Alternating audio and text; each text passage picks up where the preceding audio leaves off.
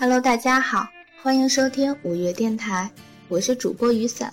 这次的主题就把它叫做为五月天辩护吧。一定有很多舞迷在喜欢五月天的同时，烦恼于那些黑粉。他们说五月天伪摇滚，说阿信是台独分子，深挖他们家的黑道背景等等。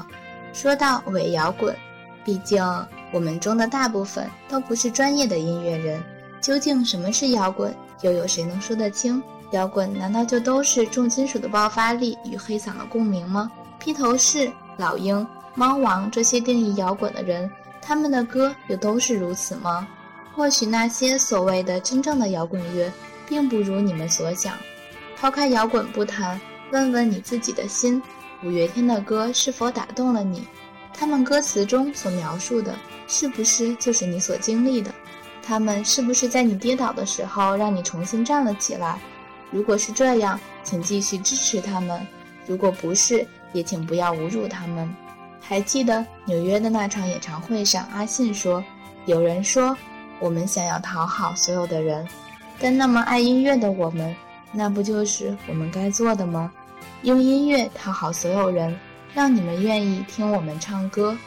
相信我的眼中从来没有市场，因为你们每一张脸，每一个故事。”这次欧美巡演出发前，我跟我的经纪人说，我一块钱也不要。或许这也就是五月天成功的地方，他们不是为了金钱、名利、势力或是其他，他们只是单纯的唱歌，让音乐就该音乐。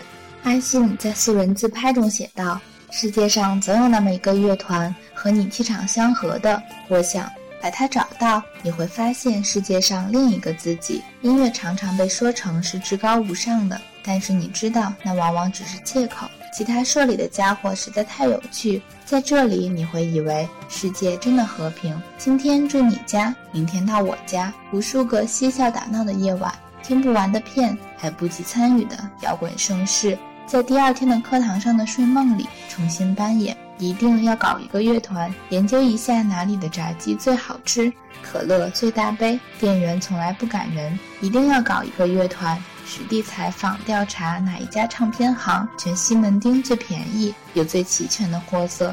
最后，我们一起写下一首装满我们记忆和秘密的歌，在风大的日子里大声地唱。他们想要的不过是唱自己写的歌，完成自己简单的梦，在风大的日子里。在演唱会上，五月天总说这首歌是你们的。他们会架着麦克风对着观众，听现场所有人一起唱。他们在歌声中退场，所有人一起唱着啦啦啦，最纯粹的和声，什么言语也没有。不管是倔强也好，憨人也罢，在场的粉丝也好，在家的歌迷也罢，这样的和声总是能触动所有人。至少在这一秒。不同的人都不过是一个人，他们不会说在场的歌迷“我们爱你”这类的话，然而他们所要表达的更胜于这些话。还有，说到技术方面，就不得不提到冠佑了。一定有很多人以为架子鼓是一件非常容易学的乐器吧？但事实上，初学架子鼓的人常常练习练到手肿。这样乐器需要的不仅仅是节奏感，还有手劲。能练到像冠佑这样的水平实属不易。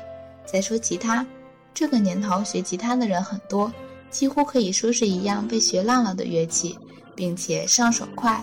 尽管刚开始练习和弦时手会被磨出泡，练得勤快的人手还会抽筋，但是只要学会四大和弦，就可以弹不少于一百首歌了。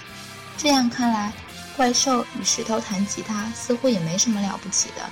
但是，只有真正学习深入，并且认真练习的，才知道弹吉他的苦。比如说 B 和弦，有的人练习很久也弹不出声。当然，民谣吉他与电吉他也是有很大区别的。最后要说的是，我们所拥护的不只是这几张脸，不只是这几首歌，不只是他们带来的感动与勇气，我们拥护的是我们的信仰。当有一天我们的信仰被践踏、被鄙视、被侮辱，我们如何能控制自己不去奋起反抗？每个人的信仰不同，我们也不能强求所有人都爱五月天。